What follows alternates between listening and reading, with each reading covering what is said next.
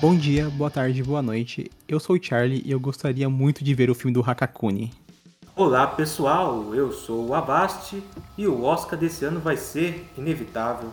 E aí, gente, aqui é o Matheus, mas vocês me conhecem como Coelho. E eu só queria dizer que se o mundo fosse justo, tudo em todo lugar ao mesmo tempo levava todos os prêmios da noite. sim, sim. Aqui quem fala é o Sam e o Oscar de melhor edição devia ir pro Charlie. Muito obrigado, mas acho que o Oscar devia pro nosso editor, o Girelli, que faz um trabalho maravilhoso aqui com a gente no podcast.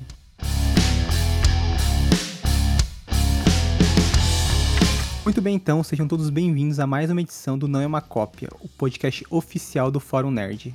Nessa edição, nós vamos comentar sobre alguns dos indicados do Oscar 2023, onde separamos as principais categorias e indicados.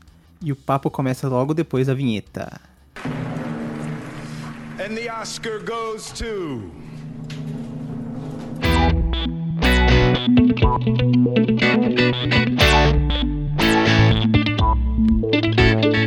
Bom, antes de começar o episódio de fato, gostaria de dar aqueles recados de sempre. Acesse o nosso site Fórum Nerd, onde postamos notícias, listas, críticas e artigos todos os dias, cobrindo o melhor da cultura pop. Inclusive, cheque a nossa cobertura completa do Oscar que fizemos esse ano, com críticas de quase todos os filmes indicados. Nos sigam também nas nossas redes sociais, Fórum Nerd no Instagram e Facebook e TikTok, e arroba Nerd Fórum no Twitter. Além de divulgar as coisas no nosso site, nelas nós produzimos conteúdos exclusivos, com posts, notícias e curiosidades todos os dias. Bom, a gente não vai conseguir comentar tudo do Oscar, porque são infinitas categorias, com infinitos indicados, né? Então a gente separou aqui algumas das principais categorias, que é melhor animação, melhor ator, ator coadjuvante, atriz, atriz coadjuvante, diretor e filme. Vamos começar então pelas, pelas animações, né, que é uma parte que a gente gosta bastante, com os cinco indicados que são Red, Crescer é uma Fera, O Gato de Botas 2, O Último Pedido, A Fera do Mar, Marcel The Shell With Shows On e Pinóquio do Guilherme Del Toro. É, o primeiro que é o Red, né, o Turning Red, que é no original em inglês, é um único filme da Pixar indicado aqui, né, da Disney. Eu não sei vocês, mas a Pixar teve um ano meio complicado, né? Os filmes não foram muito bens, não foram filmes muito bons, né? O mesmo vale pra Disney. E o Turning Red foi uma uma boa surpresa, assim. Eu particularmente achei um filme bem interessante. Uma garota que. uma garota que tem problemas familiares, com a mãe, né, principalmente. E acaba virando esse panda quando ela consome uma maldição da família e ela vira esse panda toda hora que ela fica com. que os sentimentos dela floram a pele, né? Então é, é um filme que eu não dava nada, eu achei os trailers bem desinteressantes, mas eu acabei curtindo bastante. É, como o Charlie falou, Red é o único filme da Pixar indicado esse ano pro Oscar, porque praticamente é uma novidade assim, porque é um estúdio que é bem bem quisto, né, pelo Oscar, né? O Oscar nunca deixa de poucas coisas sobre a Pixar, né, nas suas edições. E Red é uma boa surpresa, assim, né, um filme que é bem divertido, bem colorido e segue uma linha de animação inspirado lá, inspirado em animes, né, com, misturando sim, sim. 3D com 2D, principalmente quando os personagens fazem umas caricaturas no meio do filme. Então foi um filme bem bonito de se ver assim tecnicamente também. Bem estiloso, né? É um filme bem estiloso. Eu gostei da animação e segue a mesma base de luta, se inspirando em animes, etc. Jogos como Pokémon, por exemplo. Eu acho que a Pixar devia continuar seguindo essa mesma base que vai dar muito certo do que às vezes ficar muito presa na mesma animação 3D mais realista que eles vêm seguindo como foi com Lightyear, por exemplo. Uhum, sim, sim. Que diretora é asiática, né, se eu não me engano. Tem uma descendência asiática, então ela coloca muito disso no, no DNA do filme, né? Não só pela questão da cultura é, asiática que tem aqui, mas como você falou, tem muita inspiração em anime mesmo. Majoritariamente o filme é feito por muitas mulheres, sendo a primeira diretora mulher da Pixar. Ah, é, é verdade, né? Inclusive ela até agora tá com um cargo mais importante na Pixar. Realmente foi. mandou muito bem. Então foi um projeto bem especial, tanto para ela quanto para o seu público mais alvo, assim, que são as garotas. E com essa idade estão passando pelos mesmos problemas que a personagem do filme, categoricamente falando, tá passando também. Uhum, sim, sim. É, é uma protagonista bem legalzinha, inclusive. É a May, acho que é o nome dela. Personagem bem legal. E esse não vai ganhar o Oscar, obviamente. Mas é uma, foi uma boa, uma boa surpresa. Outra surpresa foi o Gato de Botas 2, o último pedido, e ninguém dava nada. E assim, eu já fiz um vídeo pro nosso canal do YouTube, então se vocês quiserem procurar, só sobre o Gato de Botas 2, foi, então não vou falar muito sobre ele, mas foi uma ótima surpresa do ano. E reviveu a franquia do Shrek, né? Que tava praticamente morta. É, como já bem falado, eu também não dava muita coisa para Gato de Botas. Na verdade, quando o primeiro trailer lançou, eu simplesmente fiquei com, aquele, com aquela pulga atrás da orelha sobre esse filme. Achando que veio muito tarde, ficou no inferno de desenvolvimento por muito tempo e foi sair só agora, em 2022. Incrível que pareça, o filme ele superou as expectativas. Eu não dei nada e eu me arrependo de ter feito isso. O filme é, é muito melhor do que o primeiro filme, que eu acho muito bom também. Só que esse aqui superou em umas expectativas estratosféricas que eu tinha em mente, né, de como seria. Uhum. Seria algo mais simples, mais bobinho, etc. No fim, tem uma mensagem muito importante no, no cerne da sua narrativa o personagem Gato de Botas está passando por, por, uma espécie de aprovação, né? Vamos dizer assim, que o personagem está praticamente tendo uma crise existencial e a todo o mote do filme vai seguir o personagem sendo assim. Sim, sim, é. Tem até o, o personagem do Wagner Moura, né? Que é o, o lobo caçador, que é o que causa esse, É, essas crises nele, né? Nossa, bom demais, hein? Caramba. nossa, e- tanto é que eu queria ver esse filme legendado só para ouvir o Wagner Moura na voz do lobo. Uhum. Está excelente. É, é, eles deram mole, né? Eles deviam ter chamado ele pra dublar também em português. Mas não, não entendi porque a DreamWorks aqui do Brasil não fez isso. É que às vezes não dá muito certo, né? Às vezes tem que ver alguns exemplos aí, como É. por exemplo, algo mais fora do contexto aqui, Mercenários, né? Uma Uhum, brasileira fez era a mesma voz original e dublou era a mesma, saiu uma porcaria. Aham, é, tem- isso também, né? Cara, eu gosto muito do primeiro Gato de Botas. É aquele, todo aquele simbolismo do Humpty eu acho incrível. Então eu realmente eu tava ansioso aí pela sequência. É fácil, fácil, uma das melhores animações do ano passado, ah, deixando todas a, da Disney, da Pixar no chinelo. Mas se não fosse ali pelo Pinóquio do Del Toro, eu, eu entregaria fácil o prêmio pro Gato de Botas. Sim, concordo 100%. Eu acho que o filme é merecedor de ganhar o prêmio de melhor filme, mas infelizmente o Pinóquio também lançou esse ano. Então acho que se fosse um ano sem o Pinóquio, claramente eu torceria pro Gato de Botas ganhar. Porque aí quando eu vi o primeiro trailer, eu achei muito boa a animação, nisso tenho certeza que seria algo bom. Mas quando eu vi o filme, eu fiquei bem surpreso que também o roteiro, a história é bem concisa, bem coesa. E realmente deu uma revitalizada nessa franquia do Shrek, que eu agora espero que tenha uma continuação, porque eu gostei bastante desse filme. E quero ver mais personagens com Gato Botas. Aham. E eu sei aquele cachorrinho, né? O É, ma- mano, Perrito. Esse cachorrinho, quando eu vi os trailers, eu comecei a ver o filme e pensei, nossa, vai ser aquele personagem irritante, insuportável. Quero matar ele. Ele é um pouco no começo, mas sei lá, na metade do filme ele é tão bem resolvido que eu já tava adorando ele. É, Lembrando, pessoal, que o o roteiro é. Perrito ele é um cachorro, tá, gente? O Charlie sempre falou que ama cachorros, ele só chora vendo filme de cachorro. Sim. Sim. Ele desejou tanto mal pro Perrito, Não, não, não, não, eu não tanto mal. mal. Esse homem não tem coração, gente. Não, não, o Perrito é- é meu mano, meu personagem favorito de Shrek agora. É meu personagem favorito, adoro ele, a Vasti tá querendo distorcer o que eu tô falando.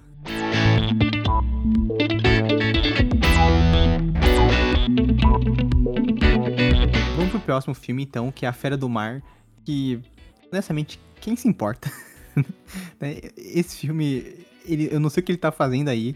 É tipo aquele meme do eu só tenho 5 anos, não sei o que eu tô fazendo aqui. É uma animaçãozinha ok, mas eh, eu, honestamente eu tiraria ele, indicaria um anime, ou uma animação internacional, qualquer outra coisa, menos esse filme. Até o- os É. caras malvados da, da DreamWorks é melhor que isso. Assim, esse filme, não sei o que ele faz aí também, sinceramente. É, um- é um- eu não vou mentir que eu vi, é uma boa animação até. É, Só que a sua base de história eu já vi em outros filmes, em outros desenhos. É basicamente um, um planeta do tesouro estilizado, sabe? É, ele, ele é o avatar das animações. É no, o avatar do James Cameron nas animações. Tipo, você Pois já é. viu isso em todo lugar. É que é tipo, é. É ok, né? Tipo. Sem ofensas ao James Cameron, por favor. Mas Não. assim, gente, Polêmica, polêmica. Não, James É o Cameron seguinte. fez meu filme favorito da vida. Só que, pior, só que, me desculpa, James Cameron, eu não vou ver os filmes dos caras azul da Tim. Eu não vou assistir esse filme. você tá perdendo, você tá perdendo. Não, tá eu tô, eu perdendo. tô ganhando 5 horas da minha vida, né? Que também tem isso, né? O filme tem 7 horas de duração. 7 horas vendo cara azul na água. Pelo amor de Deus, Coelho. E falando aí sobre a Fera do Mar, você tinha mencionado os caras malvados, né? E eu tinha completamente apagado essa animação da minha mente. E merecia muito mais estar no lugar do, do que essa daí. Sim. Não, eu tô falando. Concordo, sinceramente. Mas não tem nada demais assim na história, não apresenta nada de novo, nada de tão interessante assim. É. Só é mesmo. É, exatamente. E Falando de coisa nova, né? De coisa nova, acho que a animação que só assisti, que é a do Marcel, da, da Conchinha. Acho que ninguém daqui assistiu. São bem legal, da 24. ah, do- que ele, é, como o título diz, é uma conchinha pequenininha. É um mockumentary, né? Um documentário falso. Esse cara, desse, desse, desse cara que faz documentários. Ele encontra nessa conchinha o Marcel. E eles vão, tipo, é uma, é, assim, é uma hora e meia do Marcel andando na casa e qualquer coisinha é tipo um mundo novo pra ele, ele é bem fofinho, ele manda uns papos filosóficos, né? É, é muito simples, mas é muito bom também. Então, tipo, foi. Eu fiquei muito feliz que essa animação tá aí, merece. E se não fosse o Gato de Botas 2 e o Pinóquio do Del Toro, esse filme pra mim deveria ganhar o Oscar, porque é muito bom também. E falando também do Pinóquio, é, eu também já falei muito no site, então não vou comentar tanto, mas o Pinóquio do Del Toro, que tem na Netflix, é excelente, certo? É, cara, é, é a prova de que você consegue recontar uma história famosa que a gente já viu mil vezes, sabe? Mas pela ótica de um diretor bom, de uma pessoa que sabe o que tá fazendo, ele consegue dar camadas e discussões assim, e emocionar a gente como, como nunca, né? O que o Guilherme Del Toro fez aqui foi covardia. Covardia com muitas das outras animações aqui. Na minha opinião, isso aqui é o que mais merece ganhar. Porque Pinóquio foi- é uma adaptação tão feita assim recentemente várias outras empresas pelo mundo até afora. E, cara, nenhuma delas, desde, sei lá, desde o Pinóquio da Disney, né, de, dos anos 40, que é um dos meus preferidos, conseguiu passar o tanto amor em cada frame como esse filme passa. Na minha opinião, uma das melhores animações do ano passado e com certeza merece ganhar o, o Oscar de melhor animação. Guillermo Del Toro aqui, ele simplesmente foi outro patamar. O Del Toro deu um, um tapa na cara do Zemeckis, que dirigiu o remake live action Pinóquio pra Disney, e mostrou como se atualiza uma história. Gostei Infelizmente, bastante. É, cara, eu só citou esse remake aí do, do, do Zemeckis. Cara, esse remake, a melhor coisa que exemplifica ele é a cena do Pinóquio, do filme, que é o Pinóquio olhando um cocô. CGI. Tipo. É, só. É, o que eles fizeram, meu pai? O que eles fizeram com minha animaçãozinha? é não. de- Desculpa, Paty. É, falando nisso, eu gostei bastante do filme, mas a parte do. A pedra de cocô com o Mussolini, eu. Ah, Ah, você não não gostou do, fiquei muito. do Mussolini? Não, não gostei, não. Não, não, me desculpa. Ah, porra, eu, Deixa eu forçado. eu, eu gostei porque ele pega esse, esse, esse monstro, né, da, da humanidade, ele transforma numa, numa piada. O Del Toro até tava falando disso esses dias, é que ele se baseou muito nos cartoons antigos da Warner, do Pernalonga, do Pica-Pau, né, que você tem esse, e- esse cara, alguém. ele chega naquele carro grandão, e no final é, é um cara pequenininho, sabe, idiota. Eu, eu gostei Faz uma bastante. caricatura do Napoleão. É, exatamente. Aí só tem um, um vício do Del Toro que é botar, tipo, um conto de fadas infantil em um mundo fascista que ele também fez em Labirinto do Fauno. É. Também achei que ele consegue fazer isso muito bem. Sim, É sim. uma fábula de guerra, né? A morte, né, que é dublada pela Tilda Swinton, ou a, é, a Tilda Swinton, é, é exatamente igual ao, a- aqueles bichos lá do, Labirinto do Fauno, né? Os monstros, tipo, o rosto dela, né? Dá Então até é- pra se passar no mesmo universo, sim, sinceramente. Sim, sim. Realmente, é- é- essa parte dele misturar o fascismo com essas criaturas e tudo mais é, é muito bom. E o elenco de dublagem desse filme também é, nossa, só nome foda. A minha opinião geral sobre a categoria é a certeza de que quem leva é o Pinóquio. Não tenho nem muito o que discutir, como a gente já falou aqui. Quem poderia chegar mais perto, como eu tinha falado, é o Gato de Botas, que é uma sequência excelente do já excelente primeiro filme. Uh, Red uh, achou uma animação mais do mesmo, sem grande apelo. E o mesmo vale para Fera do Mar, que realmente, agora que você falou do, dos caras malvados, eu não sei o que, que esse aqui tá fazendo aqui. Mas enfim, o Pinóquio é o maior merecedor de melhor animação esse ano. Sim, sim. É, eu ia perguntar ai, qual filme vocês acham que deve vencer, mas todo mundo concorda que é o Pinóquio, né? And the Oscar goes to...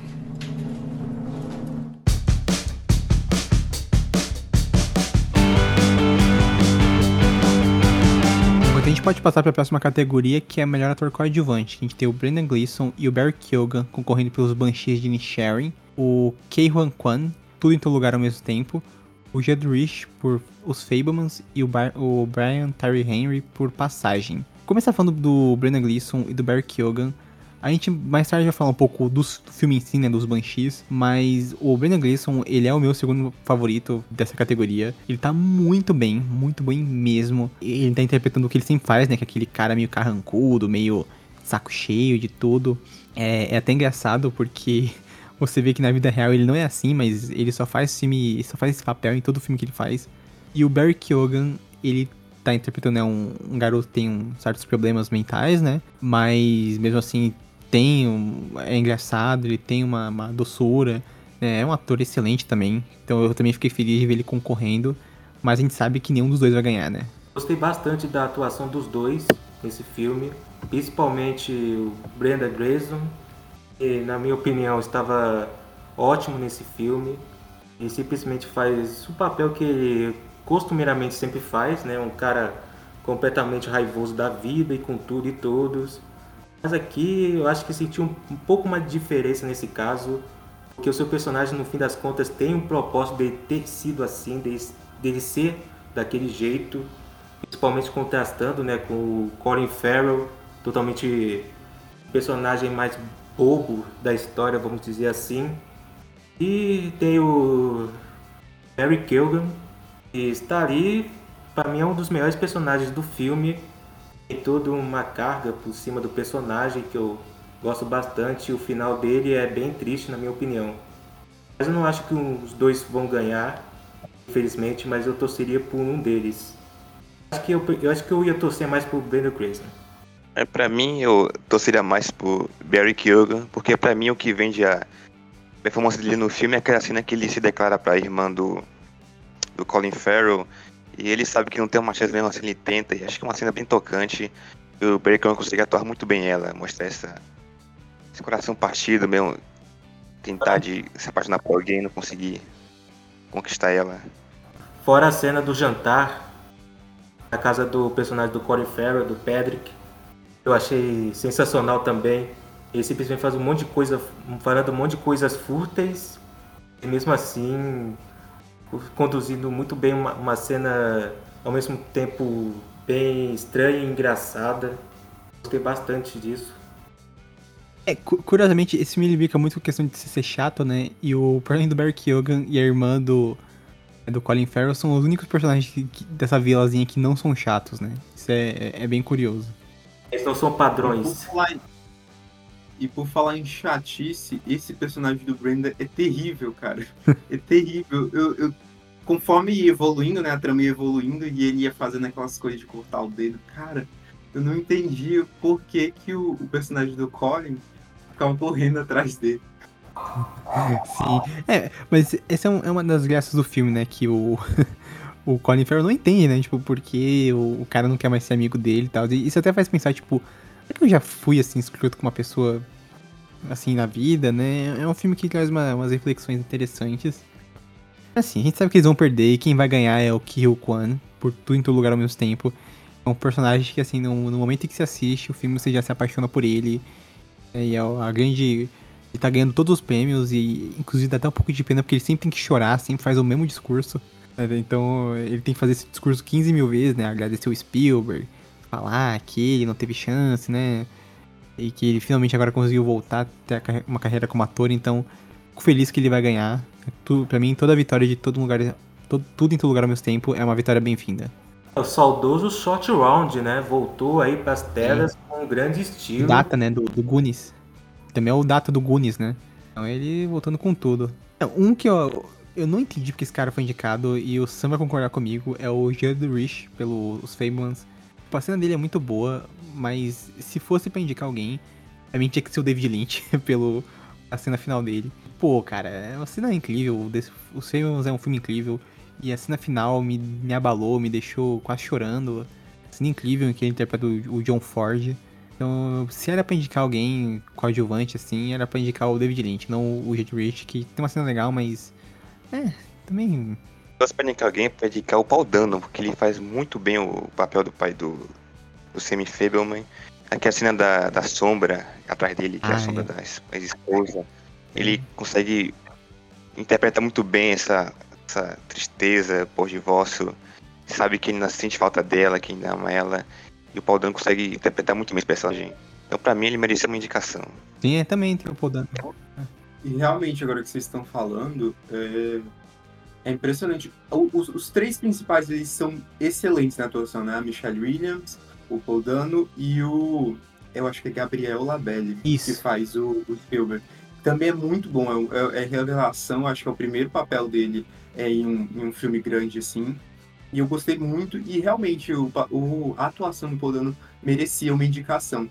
O rapaz aqui, o senhorzinho, foi, foi realmente por, por uma cena específica, uh, mas agora que o Sam falou, uh, o Paul Dano merecia mais, tá? Nesse, nesse lugar. Eu ainda sou time do David Lynch, mas o Paul Dano também merecia. Que é, é que talvez que ele entraria talvez em principal, não sei, né? Mas é, junto com porque ele, o, o Labella, né? O Labelli, que eram com principais, mas mesmo assim foi uma, uma das mais esnobadas do ano. E tem o Brian Henry, que é um ator eu gosto muito, e ele tá muito bem nesse filme, o Passagem. Eu acho que nenhum de vocês assistiu.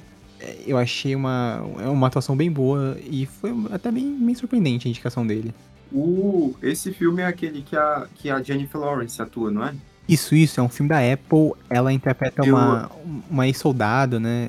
É uma coisa assim. Uhum. Tem... Eu assisti, eu Você assisti viu? esse filme. A atuação dos dois é muito boa. Mas realmente ele se destaca. E ele já vinha, assim, numa, numa crescente no ano, porque ele também atuou no Trem Bala, que eu também achei muito bom. Sim, ele tá muito bem no Trem Bala. O Trem Bala tá todo mundo bem. E ele é um ótimo ator que realmente merece mais destaque. E eu fiquei muito feliz pela indicação dele. And the Oscar goes to.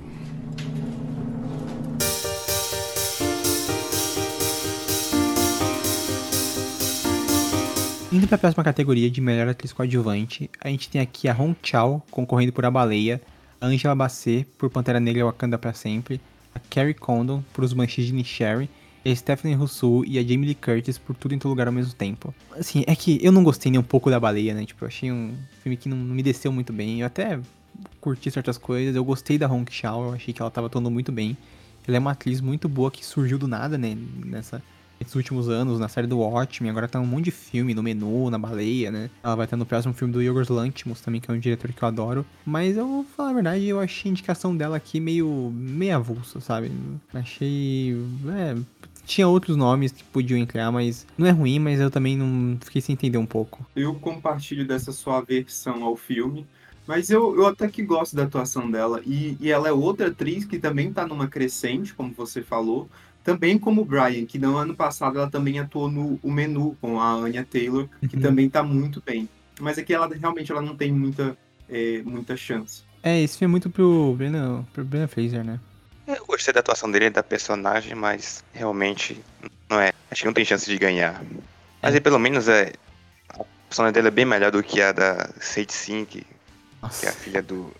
É, é, é péssimo, não dá, não dá pra aturar. É. Então, pelo menos foi a atuação dela e não. A indicação dela e não da Side Sync.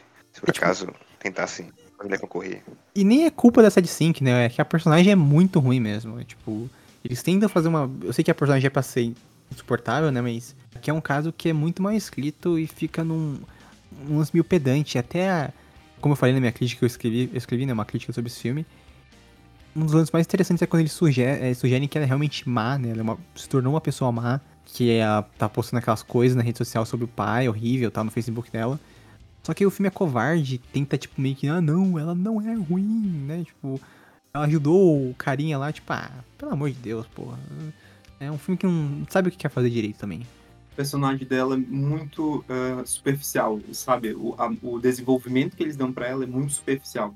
Todos, eh, tudo que ela tenta emular daquele jovem rebelde é muito uh, artificial, é muito caricato. Realmente é uma personagem detestável. Sim, sim. Não, e o que pior é quando esse, para pensar que esse filme é do Aronofsky, né? O Aronofsky, mano, parece que é um filme do. Parece que é tipo de um diretor de televisão que nunca fez um filme e esse é o primeiro filme dele, sabe? É isso que o A Baleia é. E, tipo, nada funciona direito, sabe? É um filme muito estranho. O que deixa tudo mais triste, né? Que é um filme do Aronofsky, que é um diretor excelente. Embora ele copie os filmes do, do Satoshi Kon, né? Mas, falando da próxima indicada, tem a Angela Bassett por Pantera Negra 2, que é uma das favoritas. E, tipo assim, ela é boa. Eu acho que até faz sentido ela estar indicada, mas sei lá, eu, é, pra mim eu acho que ela é, fica um pouco bem abaixo da Carrie Condon, da Stephanie, da, até da Jamie Lee Curtis. Eu queria perguntar isso porque eu não assisti Pantera Negra ainda. Uhum. Tô um pouco cheio com a Marvel. Eu queria realmente perguntar, você que viu, realmente merece a indicação Oscar, porque. É. Tá, é filme de super-herói, mas. Sim, tem, tem uma cena que é o que eles vão botar no Oscar, tipo, que é uma cena que ela tá, tipo, no. A ONU, eu acho, gritando, né? Falando, dando o discurso dela. E, tipo, o Ana lutando. E é, é boa.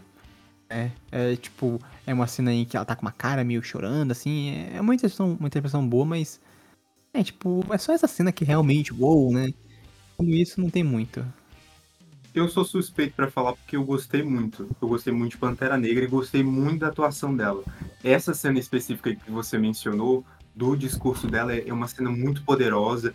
A cena dela também, quando ela é, destitui a, a Dora Milaje do cargo dela, também é muito boa. Eu acho a indicação dela merecidíssima, mas só que eu não imaginava que ela fosse ganhar é o Globo de Ouro, né, por exemplo. E ela veio muito forte agora para a temporada do Oscar, e eu acredito que esteja entre ela e a Kelly Condon. É, se bem que a Jamie Curtis ganhou, né, o, o SEG, que é a premiação dos atores, né? São os atores que votam. E o SEG é o. É a ala de atores que votam no Oscar também, né? Então tá uma briga boa entre a, a Jamie Lee Curtis, a Angela Bassett e a Carrie Condon. A Carrie Condon. É. Sei lá, não. Eu gostei muito dela e eu que, honestamente, eu tô torcendo pra ela ganhar. Mas a minha interpretação favorita da temporada é a Stephanie Rousseau, que pra mim ela veio do nada e, e tem cenas assim emocionantes com ela. O que vocês acham da Carrie Condon? a minha torcida é para ela, para Carrie Condon. Mas aqui eu tava uh, uh, analisando de novo e você mencionou a de A Baleia, né? Como uh, uhum. ficou meio jogada essa indicação dela. E eu tava pensando justamente em como eu achei equivocada a indicação da Michelle Williams como melhor atriz na categoria principal, né, de melhor atriz eu acho que faria muito mais sentido ter indicado ela como atriz coadjuvante, que ela teria muito mais chance é, de vencer aqui do que naquela categoria principal. Assim, aqui ela ia vencer com certeza. Ali não tem como competir com a Kate Blanchett e a Michelle Yeoh, né? Ela ia se destacar muito aqui, porque a atuação dela é excelente em Os Fablemans. Ele consegue ficar a par do Colin Farrell e do Benham.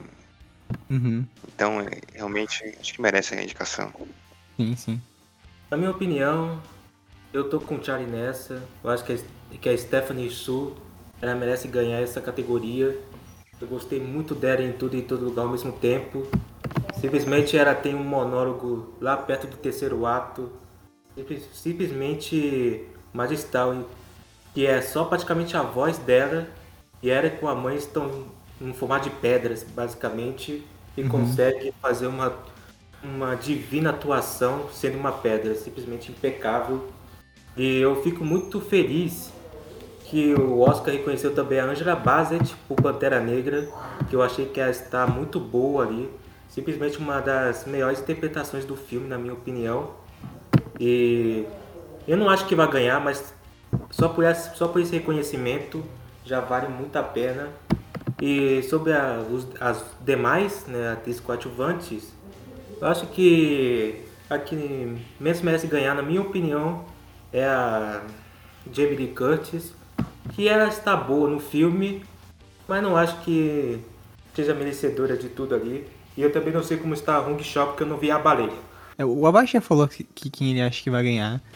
É, eu acho que tá bem difícil, mas se eu fosse apostar, talvez seria na Carrie Condon ou na Angela Bassett. Eu acho que uma das duas vai vencer. Mas, de qualquer forma, é, seria um caso que eu. Se a Bassett ganhasse, eu não ia ficar tão feliz, mas eu também não ia ficar chateado, não ia ser. Acho que ia ser uma daquelas escolhas ruins do Oscar. É, eu, eu também não ia ficar chateado se, por exemplo, a Carrie Condon ganhasse. Eu Ah, gostei bastante da de, Niche- de Bush de Nichirin, então eu não ficaria muito surpreso se ela ganhasse, mas minha, minha torcida eu já faria aqui. É, o, o Coelho tá torcendo pra Bassett, né? E o Santos tá torcendo pra quem? Quem você acha que vai vencer? Eu gostei muito da Stephanie, porque foi uma surpresa, né? Não esperava a atriz tão boa, tão, tão boa.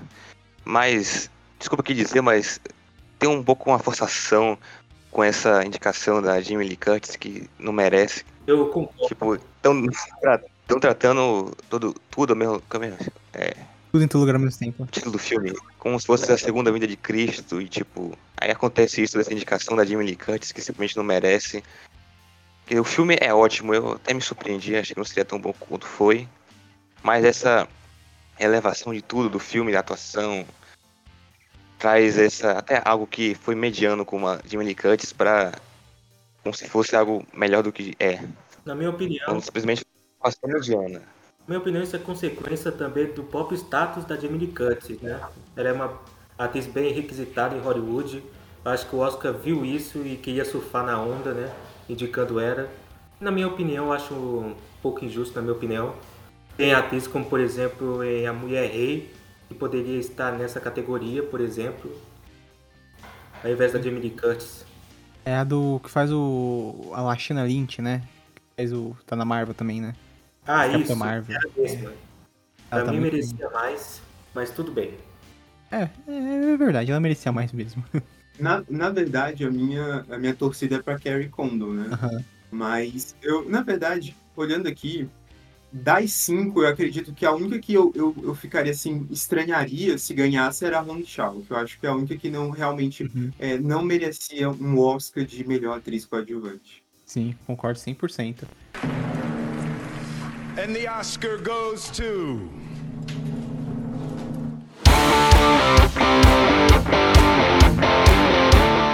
Bom, passando pro melhor ator agora, a gente tem o Austin Butler concorrendo por Elvis, Brendan Fraser por A Baleia, Bill Nighy por Living, o Colin Farrell pelos Banshees de Inisherin e Paul Mescal por After Sun.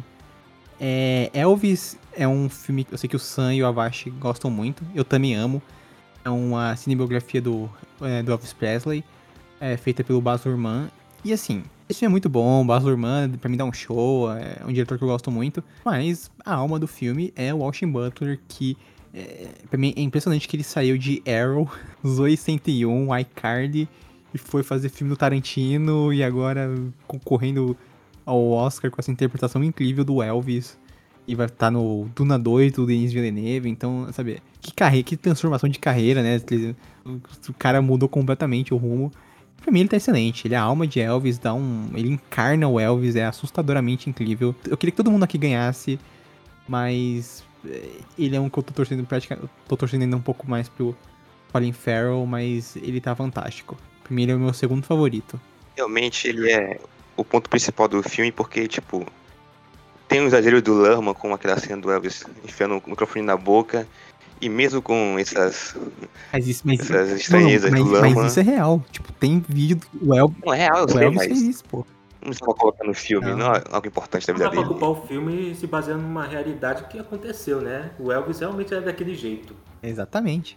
Então, que mesmo com os exageros do Lama, o Austin Butler consegue tirar uma performance incrível, realmente linkar no Elvis a voz, o jeito, está tudo muito bem fiel à realidade, e merece muito mais ganhar do que o ah, aquele ator que interpretou o Fred Mercury em Ah, Bohemian Rhapsody, Malek, Cara, exatamente. esse- essa vitória, acho que nun- nun- ninguém nunca vai esperar, né? Nunca vai descer essa vitória desse filme, desse maldito. Foi aonde a gente descobriu que o Oscar estava usando entorpecentes nessa hora. É, foi o ano que o Green Book ganhou o melhor filme, tipo, tá maluco. Esse ano, que ano amaldiçoado do Oscar, né? Infelizmente, o Austin Butler veio é, concorrer em um ano muito disputado a, a categoria, né? Porque apesar de excelente a atuação dele, eu acredito que uh, ele não é o, o, os principais. Ele não está entre os principais. É, na minha opinião, a disputa está bem forte com o Colin Farrell. Eu tô torcendo muito pro Colin Farrell ganhar e, na minha opinião, eu acho que o Austin Butler vai sofrer um pouco por causa disso. Mas se ele ganhasse por Elvis, eu ficaria bem feliz também. Tipo, ele é praticamente o ator que saiu de Pequenos Invasores, em filme infantil de 2009, e simplesmente alavancou na carreira de uma forma absurda recentemente. Então, acho que se ele ganhasse, seria bastante merecido também. Mas a minha torcida está para o Colin Farrell, por Banshees. Eu acho que a transformação do personagem lá pro final do filme é simplesmente impecável. A transformação que o Colin Farrell faz ali foi um santo ano para o, o ator em 2022. Sim. É, eu também gosto muito do Colin Farrell. É, pra mim é a minha atração favorita do ano, junto com o Paul Mescal e o e o Austin Butler. É, o personagem dele é um personagem bem, é, bem complexo, né? E o Colin Farrell, ele é um ator bem canastrão, né? Bem, bem canastre. E ele precisa de um diretor bom pra, pra conduzir ele, né? Tanto é que a gente teve o Matt Reeves. Porque não foi nesse caso, né? Porque ele conseguiu, ele fez uma Sim. atuação, assim, de, assim, de anos, muito bem feita, na minha opinião. Não fica tão preso em estereótipos. Acho que conseguiu a medida certa extrair do ator ali alguma coisa de tão valiosa assim, que é uma interpretação de ouro. Sim, sim, não, tá excelente. Tem né, o, cara que provavelmente vai vencer, que é o favorito, que é o Breno Fraser, por A Baleia. Que é uma interpretação muito boa, né? Isso é um cara que mere, merecia muito ganhar um Oscar.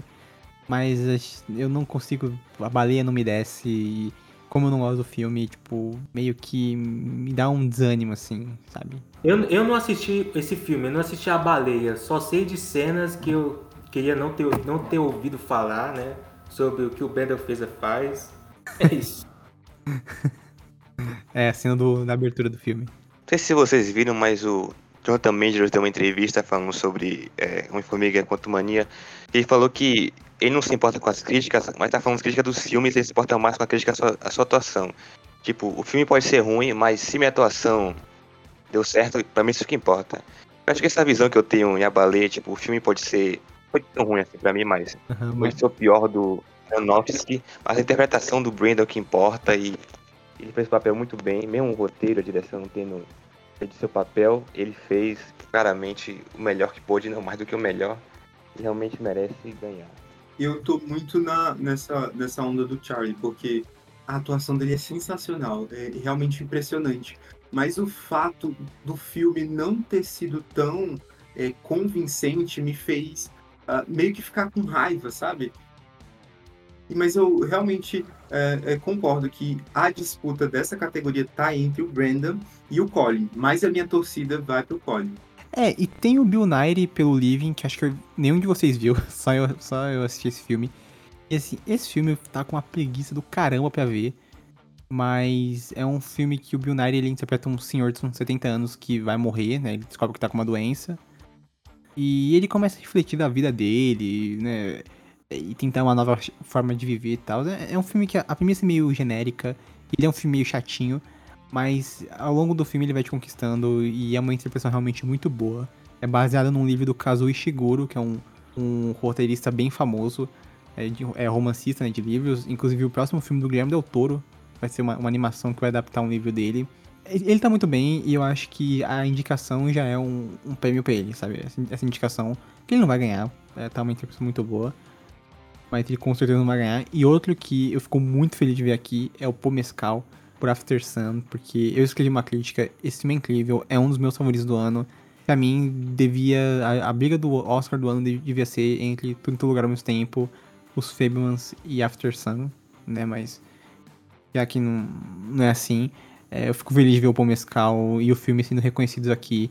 E ele não vai ganhar, mas ainda assim eu fico muito feliz porque ele é um baita ator. Eu também vi After Sun e o a interpretação do Paul Mescal é incrível. E é, é infeliz, é infeliz que ele não vai ganhar. Porque também merece.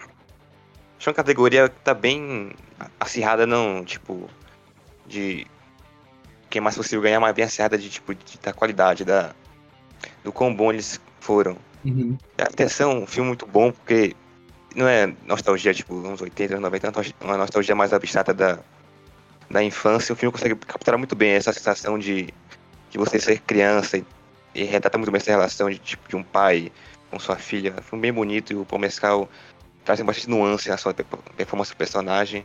É bem lindo. Infelizmente eu ainda não assisti, mas é uma das minhas prioridades agora nos próximos dias, antes da, do dia da premiação. É, eu dou aqui uma meia culpa, também não vi o filme, então não sei muito do que falar. Certo. Acho que todo mundo já falou quem acha que vai vencer a categoria, que essa e melhor atriz que a gente vai comentar agora são as mais acirradas. And the Oscar goes to.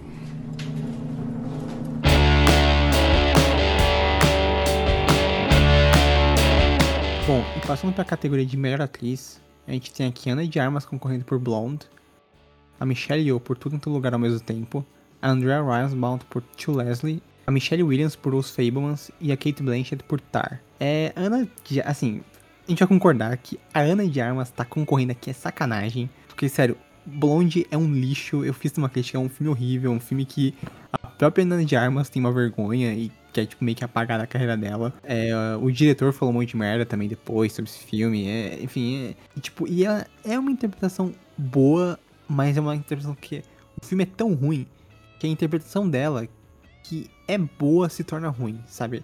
Você vê que ela tenta salvar o, o caminhão de lixo em fogo que é esse filme, mas não dá, e eu acho que até a interpretação dela tá ruim, e essa eu acho que é a, a indicação mais fumada desse, desse Oscar que não faz o menor sentido. Não, a Viola Davis devia processar a Ana de Armas por ter pegado o seu lugar nesse Oscar aqui. porque, Sinceramente, eu vou te falar. O que fizeram com a Ana de Armas aqui foi um crime federal.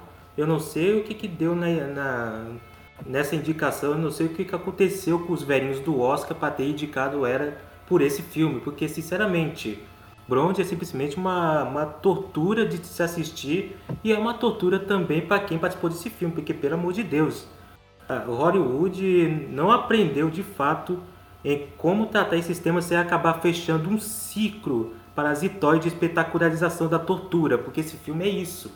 E eu saí bem revoltado quando vi esse filme. Na minha opinião, nem se, nada desse filme merecia indicação, nem sequer por fotografia, por, nem por trilha sonora, nada, nada, na minha opinião.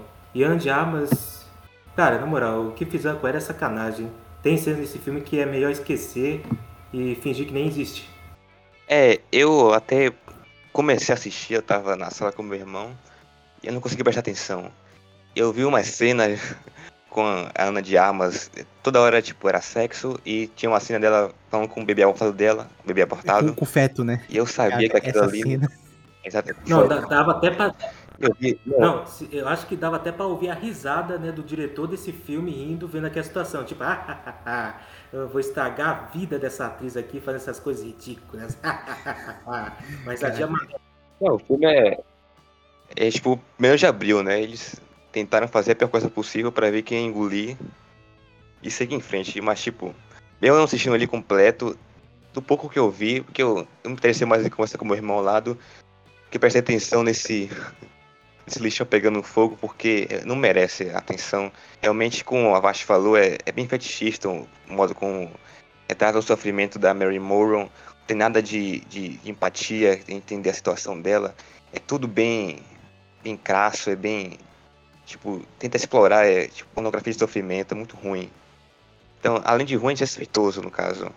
Que é pior É a ainda. romantização do sofrimento, né? Esse que é o pior desse filme e é é aquele caso que eu não sei como ninguém olhou isso e falou pra Netflix, não sei pro diretor pra ele não, não seguir esse caminho. Inclusive, é, cara, eu não aguentava mais ouvir a Ana de Armas falar Daddy, Daddy, Daddy, Daddy. Eu que- literalmente, foi um sofrimento assistir esse filme e não, não tem sentido ele ser indicado aqui. É, cara, ele também ele tenta ser mais inteligente do que é. De tentando trazer o complexo de Édipo, é muito ruim. Não, o melhor é que dá pra traçar até um paralelo com Elvis, né? Que foi um grande filme que explorou tanto os fatos reais quanto os fatos mais fictícios de uma forma tão boa e melhor do que esse filme. E simplesmente faz isso de uma forma horrível. É porque o Luhrmann, ele gosta do Elvis, ele conhece a história dele. O diretor desse aí deu entrevista falando que assistiu quase nada dos filmes da Marilyn Monroe, falou um monte de coisa nada a ver, falando que ela não é feminista porque ela se matou e tipo, por que deram esse filme pra Nem- ele? Claramente não sabe é nada o do livro que foi do- a adaptação desse filme aqui. Não, então, mas é que vocês estão ligados que esse filme, ele não é bem uma cinebiografia dela, porque ele é baseado numa fanfic. Literalmente um, um livro que é uma fanfic sobre a Marilyn Monroe, tipo, como deveria ser a vida dela. Ela não era uma, um estudo dela, uma- um jornalista, uma pessoa que estudou a vida dela, não. Foi uma mulher lá que escreveu literalmente uma fanfic. Não é fanfic, não é. A autora desse livro, eu não li, longe demais. É a Oates, é Carol Oates. Dizem que ela é muito boa, então não sei se é fanfic. O filme pode ser ruim, mas o livro acho que tem chance de ser bom. É, Eu não, não sei, eu não vou ler, né? Principalmente depois desse filme, eu não. Eu tô, tô de boa. Gente, é, eu acho o filme terrível. Eu concordo com tudo que vocês, todos os apontamentos que vocês fizeram em relação ao filme. Inclusive, eu acredito que foi o, o que eu coloquei na minha lista de piores lançamentos de 2022. Mas eu não acho que a atuação da Ana de Armas aqui tenha sido equivocada. Eu gosto bastante da atuação dela. Na verdade, quem eu achei que ficou jogada aqui foi a, essa atriz de To Leslie, que eu nunca tinha ouvido falar na minha vida. Eu não vi nada sobre esse filme durante toda a temporada. E eu acho que a Viola deveria entrar no lugar dessa aqui, não da Ana, porque eu achei merecid- merecidíssimo a indicação por todo, por tudo aquilo que ela consegue desenvolver, mesmo com aquele roteiro terrível. É, você citou agora a Andrea. Isso é uma polêmica do Oscar, porque esse filme ele foi indicado porque teve um certo lobby interno de vários atores, tipo a Kate Winslet, o Edward Norton, várias pessoas que fizeram uma campanha super estranha, é, tipo, indicando pra ela ser, né, fazendo lobby pra ela ser indicada. E ela acabou e pegou todo mundo de surpresa, que, assim, esse filme é horrível, Tipo, é, a Andrea é uma atriz excelente, ela fez vários filmes com o Mandy, Possessor, é uma Birdman, é uma atriz, uma atriz ótima. E ela é outro caso que ela tá bem, mas é um filme muito similar ao Blonde, que é tipo uma. É um daqueles filmes que ele cheira a Oscar bait. Ele é chato, chato, e ela interpreta uma mulher no fundo do poço, uma mãe drogada, com sabe? É tão caricato, é tão ruim. Eu ficava, cara, vocês falaram, a Viola Davis, e, e é pior, porque ela tirou a vaga, ela tirou a vaga da Viola Davis e da é, Adriana, da moça do tio, né, que interpreta a, a mãe lá daquele garoto negro que foi espancado e morto nos anos 40, 50. Um caso super chocante, e esse filme é bem melhor que tio. O, o tio, perdão, o tio é bem melhor que tio Leslie, e ela era uma interpretação ótima que merecia estar no lugar da, da Andrea, com certeza, ela ou a Viola, né? E é outra daquelas indicações que não faz o menor sentido. É, eu acho que o. É esse, esse lobby pela indicação dela é a prova que não tem meritocracia em É, Hollywood. exatamente. E prova também que Hollywood está, não está conseguindo mais fazer dramaturgias como antes. Infelizmente. É, não, o tio Leslie é, é horrível, horrível. É, a gente falou da Michelle Williams, né? Todo mundo aqui gosta muito, gostou muito dela. É, o Coelho adorou a interpretação dela. Mas a gente tem, né? A grande briga vai ser da Michelle Yeoh por tudo em todo lugar ao mesmo tempo e a Kate Blanchett por Tar. É... é Michelle Yeoh tá incrível. É, ela é minha favorita, eu tô torcendo por ela porque ela nunca ganhou nenhum Oscar. E esse filme é um filme muito especial e eu acho que ela vende. Mais que talvez a, a Kate Blanchett esteja realmente uma interpretação mais assustadoramente incrível. Mas a Michelle Yeoh, pra mim, ela tem todo o meu suporte e a personagem dela é ótima. Ela faz as cenas de ação, ela vende no humor, ela vende o drama quando necessário, ela vende tudo. Pra mim, é Michelle Yeoh. Eu concordo com o Charlie. Michelle Yeoh pode ganhar à vontade. Leva a estatueta, a estatueta o Oscar é seu para esse filme. Mas também não ficaria muito surpreso se Kate Blanchett ganhasse por Tar. E por mais que tenha dividido uma boa parcela do público que viu o filme, eu sinceramente vi muita qualidade na interpretação dela, que é um dos pontos mais altos do filme. Sério, a transformação física da Kate Blanchett no filme é assustadoramente bom. Então eu acho que merecia um, reconhecimento também por causa disso. E é a minha segunda favorita nessa indicação. É, a Michelle Yeoh tá realmente fantástica, isso não tem como negar. Ainda bem que ela interpreta esse personagem, porque originalmente os Daniels queriam o Jack Chan, decisão péssima. Então ainda bem que tudo deu certo, ela foi escolhida pro papel, aquela injeção do Jack Chan e deu essa interpretação fantástica que realmente merece o Oscar. Obrigado, Jack Chan, por ter recusado. É, e a Michelle Yeoh não gosta do Jack Chan, né? Que, eles, que o Jack Chan, assim, ele tem a fama de ser um cara meio machista, né? Um cara meio escroto. E ela falou que ele já tratou ela muito mal quando eles filmaram o Police Story 2. A Story, Story 2, né? Acho que é esse nome. É, então, é, é, mais, é melhor ainda ver ela recebendo esse papel. Na minha opinião, assim como uh, eu acho que eu compartilho da opinião de vocês, na verdade, de que o Oscar uh, nessa categoria é da Michelle, mas é que é inegável a atuação incrível da Kate.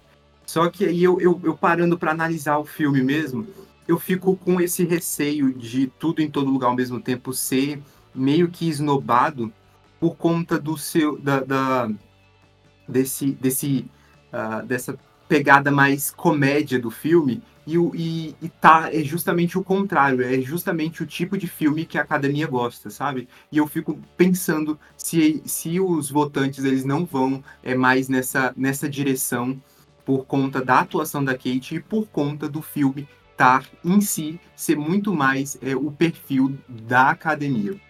Mas a minha, minha, minha torcida é pela Michelle.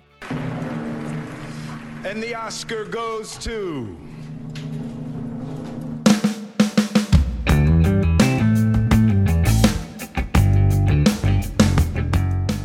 Certo. Então a gente tem aqui a categoria de melhor diretor.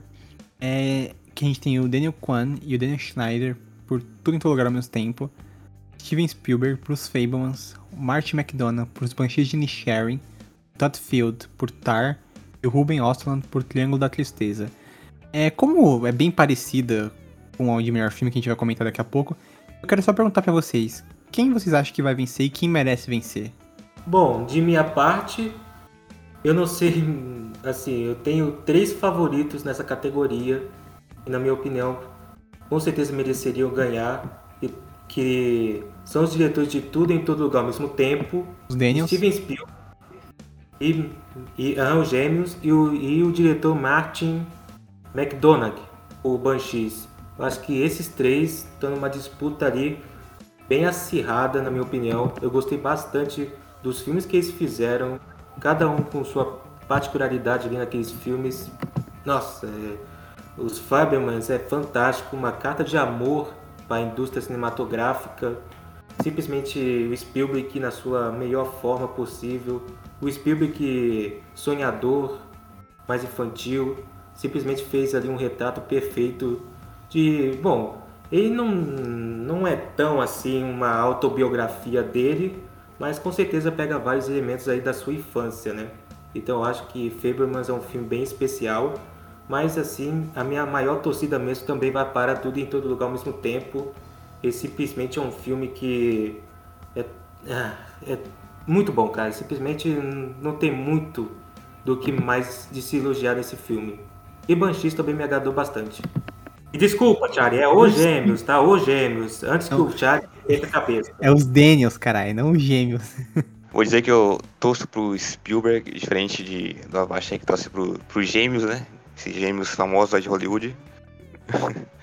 que eu acho que é só pela cena final de The Fablemans que a câmera, o horizonte tá no meio, aí a câmera dá aquela já dá pra cima pro horizonte ficar mais abaixo, em referência à famosa fala do John Ford, que fala que quando em um frame, quando o horizonte tá no meio é chato pra caralho.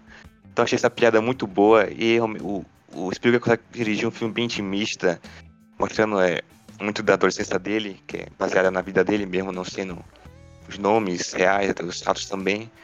É muito intimista, é bastante também divertido, um pouco diferente dos blockbusters que o Spielberg está acostumado, mas ele trabalha muito bem aqui esses fatores de coming of age, então ele consegue trabalhar muito bem dentro do gênero de, de autobiografia mesmo, como o Baixo falou, não sendo realmente, realmente dizendo autobiografia, mas ele trabalha muito bem isso.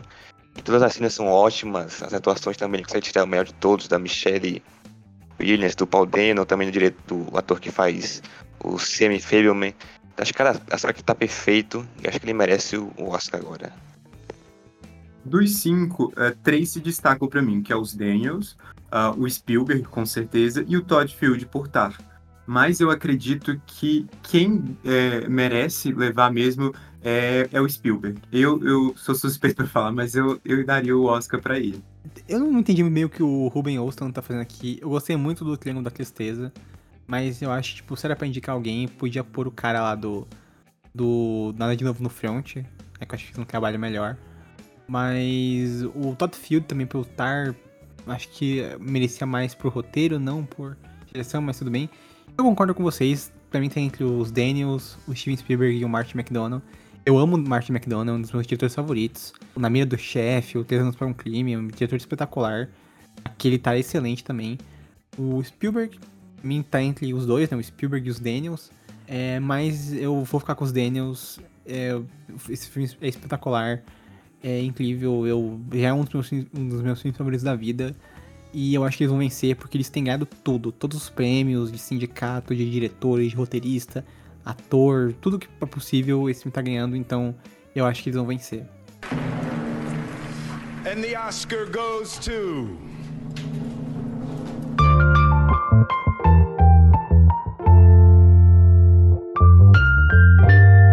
E agora vamos para a categoria principal, que é melhor filme. A gente tem 10 indicados. Se eu não me engano, é a primeira vez na história do Oscar que a gente tem 10 indicados é, na categoria principal. A gente tem Elvis, Tar, Tudo em Todo Lugar ao mesmo tempo, Triângulo da Tristeza, Entre Mulheres, Nada de Novo no Front, Os Fablemans, Avatar, O Caminho da Água, Top Gun Maverick e Os Banshees de Nisharing. É, seria interessante a gente falar dos dois blockbusters que estão aqui, que é o Top Gun Maverick e o Avatar 2. É, Avatar 2, eu não sei o que esse filme tá fazendo aí. É, desculpa, eu não me importo, eu não gosto de Avatar, não vi esse filme. É, desculpa James Cameron, mas eu não tô nem um pouco afim de ver os caras da Team na água por 3 horas, né, sem tempo irmão. E o Top Gun foi um filme que foi muito engraçado porque eu não gosto do primeiro. Mas eu dei uma chance pro segundo, que tá todo mundo falando muito bem. É realmente um, um filme bem legal, eu acho que merece ser indicado aqui a melhor filme. Porque principalmente a, a categoria, a parte técnica, esse filme é assustadoramente incrível. É, Avatar eu também não vi. Não vi no cinema porque eu tinha medo de me molhar. Porque com a imersão é muito grande, né? Então acho que seria perigoso. Eu saí de lá encharcado. E Top Gun Maverick. Acho que até. Eu não, não sabe que assim legal que foi porque é realmente uma surpresa. Como o Charlie falou, o primeiro não é essas coisas, o segundo acho que melhorou bastante do primeiro. Também minha opinião sobre tipo Blade Runner uhum. 2049, o primeiro Blade Runner, o segundo é melhor que o primeiro. É, mas, o, mas o Blade Runner, e, o original é muito bom, né? essa... né? O Top Gun, o original não é bom, né? É, sim. Olha com isso, Charlie, o original é bom sim, você tá com implicância só porque é um romance.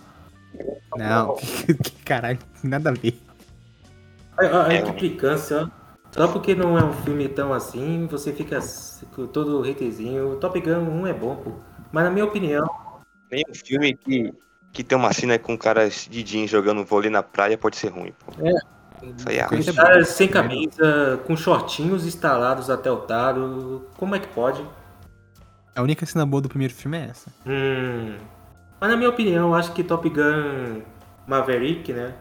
Não, eu acho que ele não deveria ter se dedicado, até porque não é um filme lá tão revolucionário, minha nossa, como muitos aí faz, atualmente estão fazendo parecer. Mas é um bom blockbuster, né? É um filme que tranquilamente passou vários filmes como da Marvel e da DC, principalmente bilheteria, que é uma surpresa, né? Para filmes dessa, dessa categoria. Ainda mais também tem o Tom Cruise simplesmente ali fazendo o que ele faz de melhor, né, que é surpreender o público com suas maluquices. Ele veio com Maverick e surpreendeu todo mundo com mais uma de suas maluquices. Muita gente na indústria, tipo, elogiou essa distribuição é, teatral do filme, que não, não no streaming depois de um mês, como eles estão fazendo. Foi importante essa parte do Tom Cruise crescer ao cinema, a experiência de ver um filme no cinema em vez de em casa, deu muito certo no marketing de Top Gun, todo mundo foi ver a, da indicação do filme. Que muita gente da indústria Acho que elogiou isso. Até tem o vídeo do Spielberg falando isso pro Tom Cruise, que ele talvez tenha salvado o cinema por causa dessa escolha dele. É, eu só, eu, eu só tenho medo que por causa disso, dessa indicação, eles vão, eles vão dar um alto grau de. sei lá, um alto grau de superioridade pro diretor do filme. Que não é muito bom, vamos concordar. Joseph Kosinski é bem padrão assim. Você está sendo bem, bem bondoso, né? Porque ele é um diretor bem ruim, tanto é que ele lançou. A Netflix lançou aquele filme dele lá com o Chris Hemsworth no, tipo, um mês the Head. depois, a surfar no hype do Top Gun e o filme é horrível. Nossa, eu nem perdi tempo vendo esse filme, sinceramente. O diretor é Tom Cruise? Me enganaram. É, exatamente. tem, um, tem um outro cara que dirige esse filme. É o segundo diretor, o, o Tom co-diretor. O Tom Cruise que segura as rédeas desse, desse Joseph. Porque realmente, o, aquele lá que você mencionou com o Chris Hemsworth é, é péssimo. Aham.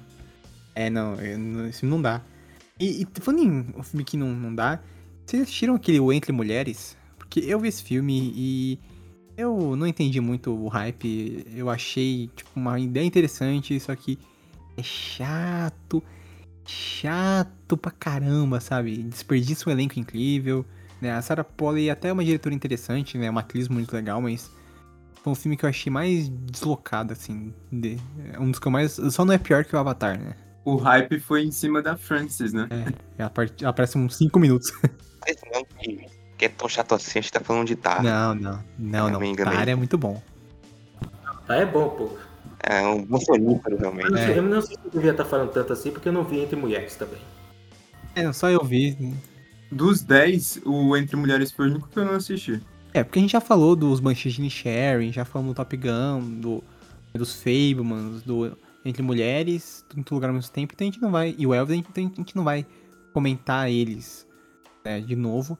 Mas um filme que a gente não falou aqui desses 10 é o Triângulo da Tristeza, né? O filme do.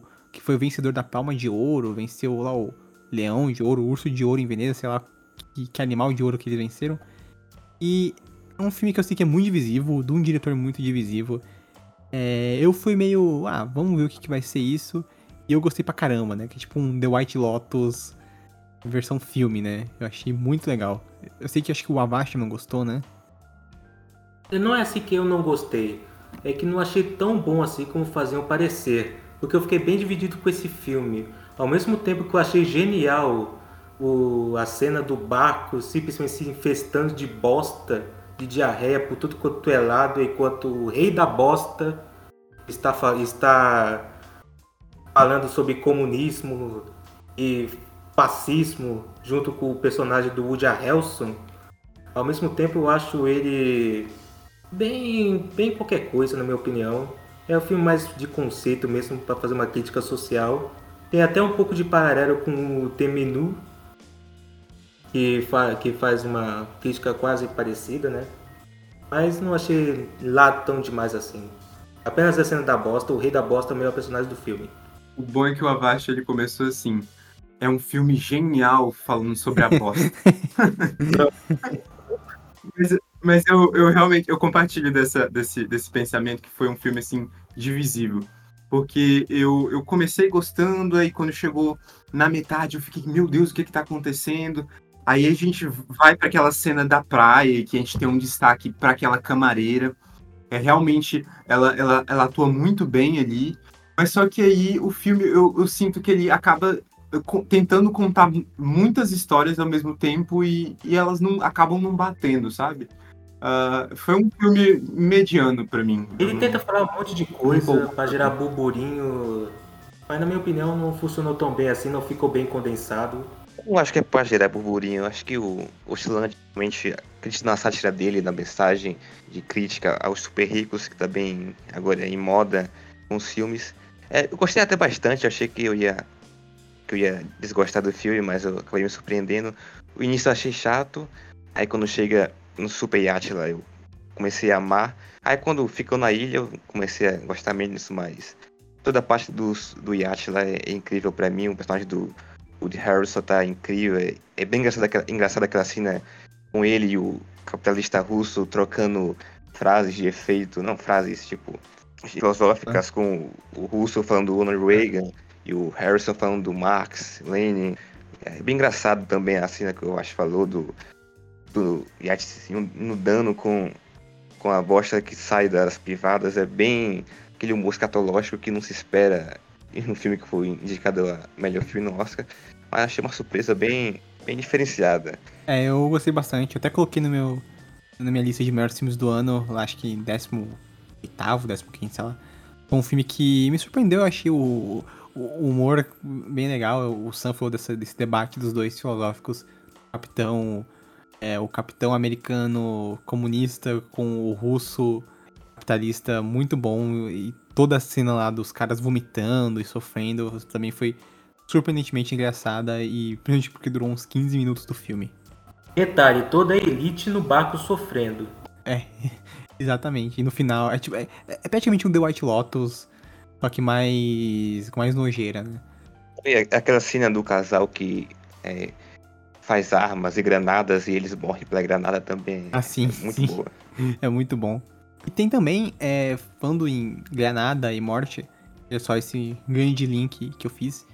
Tem o Nada de Novo no Front, que é o remake alemão do filme de quase 100 anos atrás, de, acho que é dos anos 30, é, feito pela Netflix. Que, assim, foi um filme que eu não dava nada também, mas. Porque eu tô de saco cheio de filme de guerra, eu não, não suporto mais filme de guerra. Só que eu achei. Cara, esse filme é muito bom. Tipo, eu não vi o original, mas eu fiquei muito feliz de ver que ele foi reconhecido no Oscar. E principalmente tipo, a questão do visual. É tipo, a temática da guerra, do, do garoto que quer se alistar e depois se arrepende, né? Ver que a guerra não é esse mar de rosas, né? não é essa parada romântica que eles acreditavam ser. É, é interessante mesmo batido, mas para mim o, o, que se, o que realmente é, arrebata nesse filme é o visual, tipo a fotografia, os cenários, né, a, as florestas, tudo é, é tudo lindo. Cara, que raiva que eu tenho daquela cena do garotinho lá no final. Ele estava tão perto de voltar para casa. Ah, sim. É tipo, essa cena realmente é, é muito triste. Mas eu fiquei curioso pra ver se tem no original, né?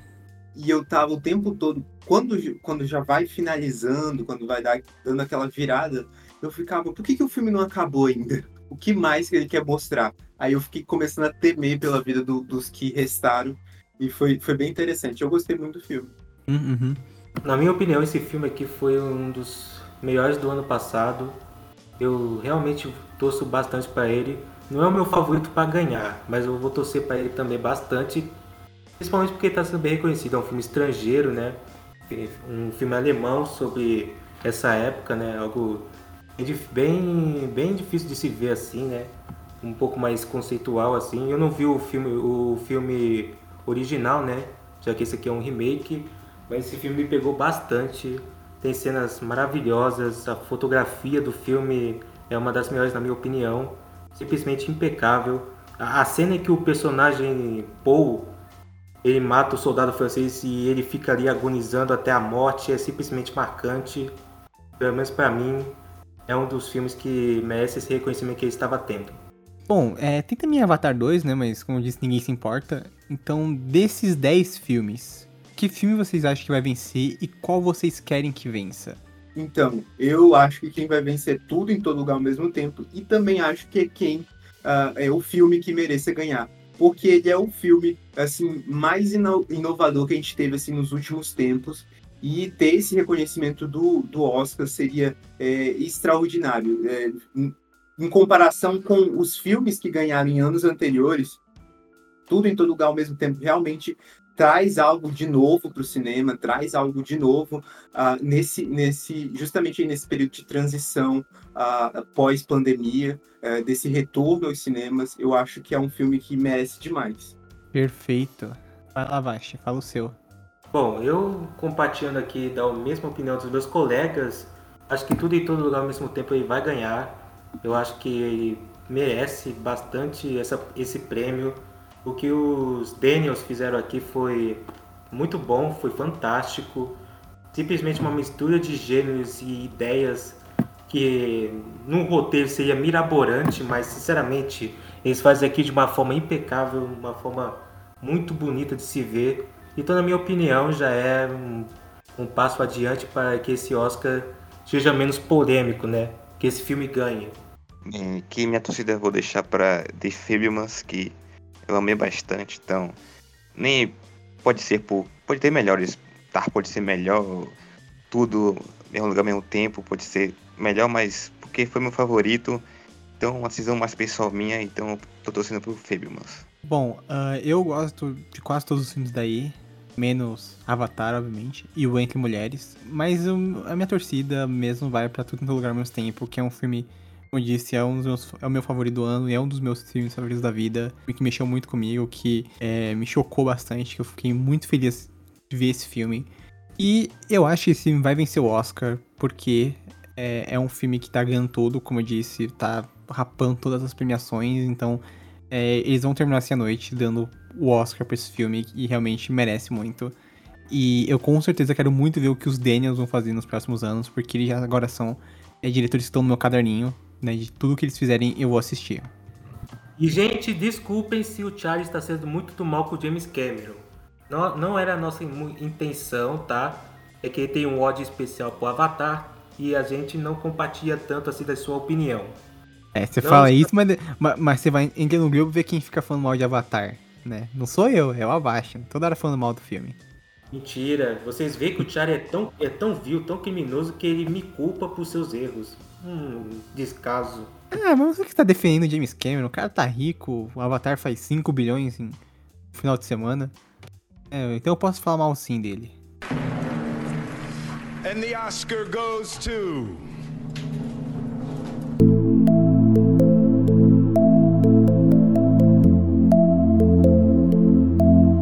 Bom, o episódio ficou bem longo, mas eu gostaria de agradecer profundamente todo mundo que escutou o episódio até aqui, e ao Coelho, Sam e Avashi por participar desse episódio. E não se esqueçam de acessar o nosso site, forumnerd.com, onde tem, onde tem praticamente crítica de todos os filmes indicados ao Oscar, e que também, na noite da premiação, a gente vai soltar logo que a premiação acabar, uma notícia com todos os vencedores. Mais uma vez, eu peço para que vocês sigam o Fórum Nerd no Instagram, Facebook e no TikTok, onde é só vocês digitarem arroba Fórum Nerd que vocês vão encontrar lá nossas contas. E também tem o nosso Twitter, que é nerd_fórum, onde todos os dias postamos notícias, críticas e artigos especiais sobre tudo de bom que tem na cultura pop. Mais uma vez, obrigado para todo mundo que escutou até aqui e até a próxima, pessoal. Falou! Tchau, tchau! Tchau, tchau, pessoal! Tchau, tchau!